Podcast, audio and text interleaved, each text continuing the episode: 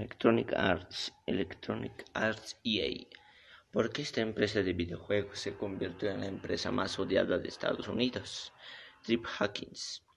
Trip Hawkins trabajaba en Apple y dos años más tarde Hawkins se hizo millonario, ya que tenía acciones de, Apple, así que hizo su empresa con algunos ex, ex empleados de Apple. Su empresa de videojuegos se llamó Electronic Arts EA al principio no creaba juegos, solo los distribuía. EA competía con Nintendo en juegos de consolas, así que intentó hacer su consola junto con Sega, donde ganó 300 millones de dólares. Después de esto, Trip Hacken salió de EA e intentó hacer su consola con Panasonic, donde fracasó.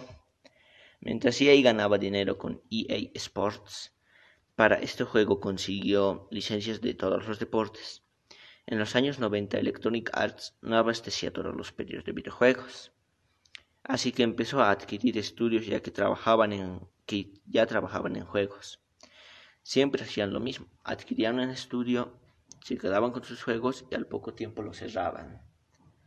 Para restaurar su reputación, decidieron hacer menos juegos pero con más calidad.